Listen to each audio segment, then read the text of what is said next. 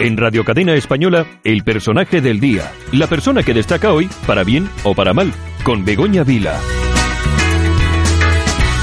Y como cada mañana nos vamos hasta Galicia, hasta La Coruña, y está nuestra compañera Begoña Vila. Buenos días, Begoña.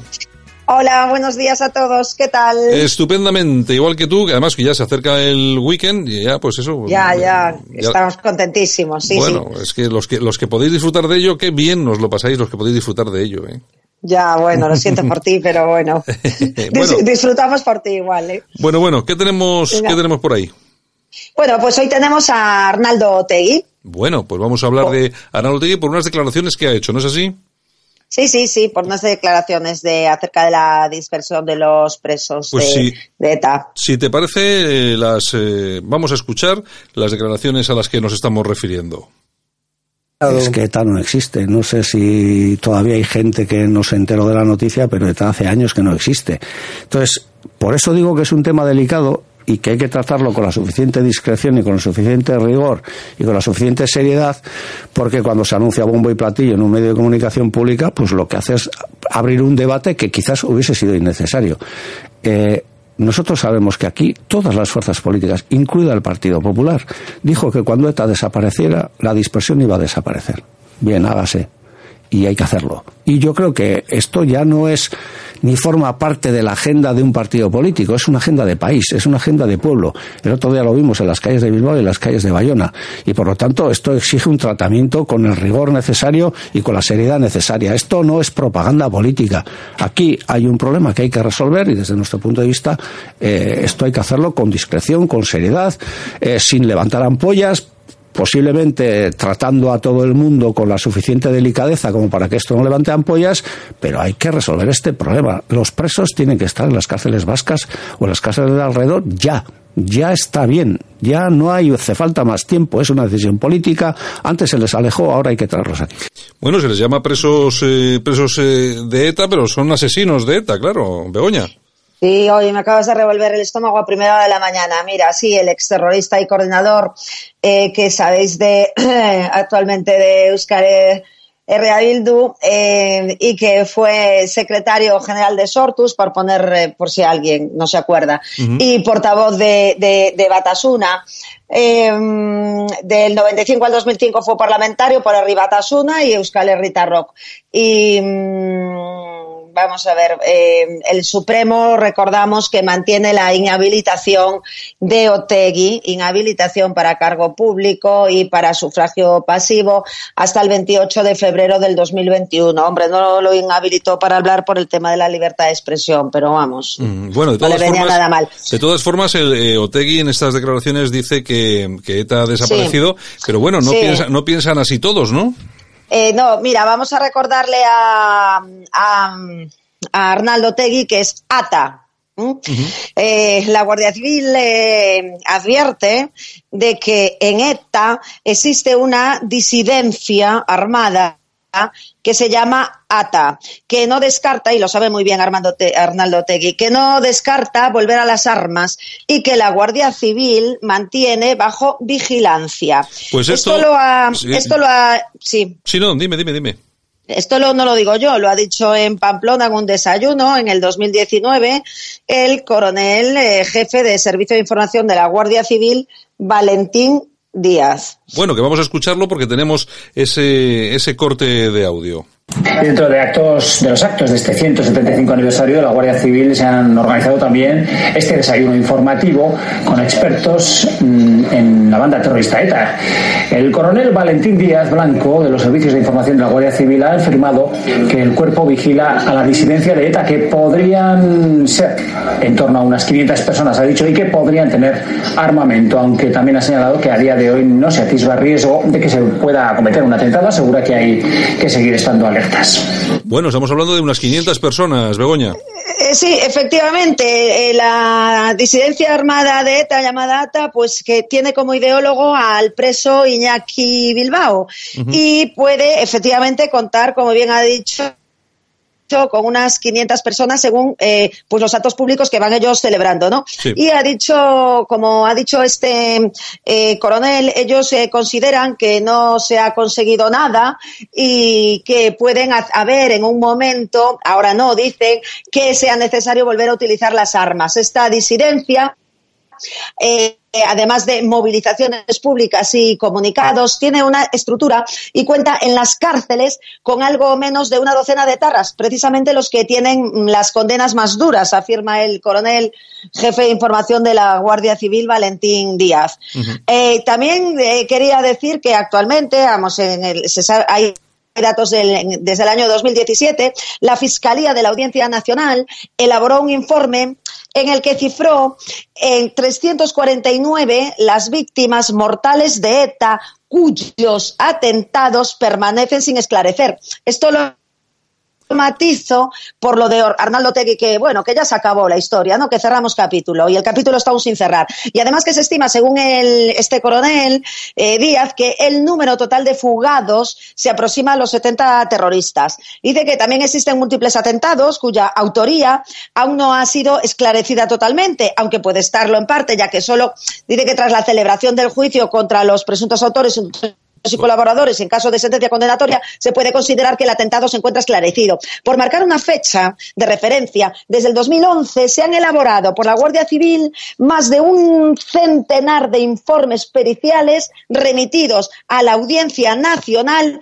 en el marco de los sumarios instruidos por atentados terroristas sin esclarecer. Más de una veintena de estos informes, gracias a esto, han servido para que sean procesados pues los responsables, por, por ejemplo, de 20, de 20 atentados. ¿no? Y dice que este coronel que los esfuerzos que está dedicando la Guardia Civil en este apartado, ellos los enmarcan en una operación llamada Operación Damocles, cuya denominación solo tiene la intención de poner en evidencia pues el empeño de culminar lo pendiente dicen, ¿no? Y que incluye también además las investigaciones sobre los bienes de los terroristas que no han hecho frente a ninguna responsabilidad civil como, como sabéis. Así que la Guardia Civil mantiene bajo vigilancia a la disidencia de ETA, eh, un grupo minoritario pero muy descontento con la disolución entre comillas de la eh, banda armada y del que se cree que podría tener bajo su control parte del armamento de la organización terrorista que no fue entregado. Bueno, y vamos a ver, y vamos a ver también eh, cómo no solamente esa opinión que tiene la Guardia Civil, sino eh, qué opina de todo esto, qué piensan en el en el actual gobierno. Vamos a, a escuchar unas declaraciones del ministro Marlasca en una entrevista a EFE en el año 2018 que es muy interesante. Perfecto. El acercamiento no es un beneficio penitenciario, lo tendré que repetir. No es un beneficio penitenciario. Digo, para las exigencias de, perdón, de, que sean imprescindibles, quiero decir que sean condiciones sine qua non. Eh, el perdón, la reparación del daño, etcétera. Es una política antiterrorista, es decir, ha sido una política penitenciaria, dentro de la política penitenciaria, para luchar contra el terrorismo de ETA. Esa era la razón fundamentalmente de la dispersión. Si queremos alterar la naturaleza, podemos alterar, pero esa era la razón. ETA está vencida y disuelta, no se han disuelto ellos que se han disuelto ahora este año, formalmente, fue disuelta por la sociedad, por la sociedad eh, española en general que terminó con ellos. Si hablamos simplemente de traslados, eso no es un beneficio penitenciario y quiero que esas cuestiones queden claras, pero al día de hoy, tanta esa preocupación, no ha habido ningún traslado. Y en segundo lugar, siempre las primeras que serán informadas, como procede por la ley, pero por compromiso personal mío, son las víctimas. Las asociaciones de víctimas serán en cada caso las primeras conocedoras de cualquier medida de acercamiento, vuelvo a decir, individualizado que se acuerde por las juntas de tratamiento de los distintos centros penitenciarios. Bueno, que el ministro Marlasca daba por buenos esos acercamientos, no los engloba dentro de beneficios penitenciarios, sino que como ETA ya no existe, dice exactamente el mismo discurso que tiene eh, Arnaldo Tegui, el mismo. Sí, es una vergüenza. Hay que recordarle a, la basofia de ministro Marlasca que, tenemos que el, mismo Tribunal Europeo de los Derechos Humanos rechazó en el año 2017 tres demandas de, de presos de ETA y dejó claro que España no vulnera los derechos de presos porque estos no cumpliesen penas en cárceles próximas a sus familias.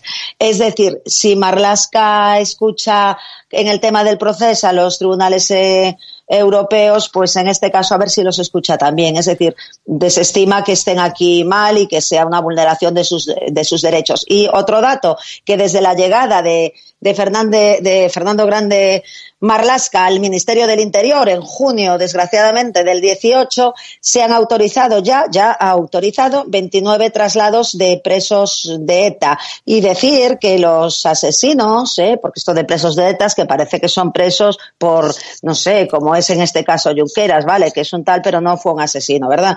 Bien, pues los asesinos etarras encarcelados ni han mostrado arrepentimiento ninguno, ni han ayudado a esclarecer los asesinatos que están aún sin condena. Y por supuesto, los que ya han eh, prescrito, si no lo hubiese prescrito. Entonces, el comunista Sánchez eh, y sus concesiones y sus ministros y sus mamarrachadas pues sin arrepentimiento, pues, pues qué, ¿para qué? Eh, vamos a ver, cuando pegaban el tiro en la nuca y cuando ponían bombas lapa y en el hipercor con niños, ahí pedían permiso si querían morir o no. Entonces, ¿qué, permiso tienes que pedir si tienes que déjalos presos donde están? ¿Qué beneficios? Es que claro que son beneficios penitenciarios. Déjalos donde están y que cumplan la condena entera. Vamos a ver lo que vamos a ver también lo que pensaba, bueno, lo que piensa y lo que pensaba el actual vicepresidente del gobierno.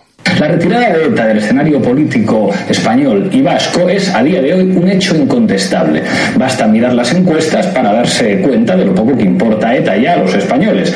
En este contexto, cualquier demócrata debería preguntarse si no sería razonable que los presos de ETA y aquellos vinculados al independentismo vasco no deberían ir saliendo de las cárceles.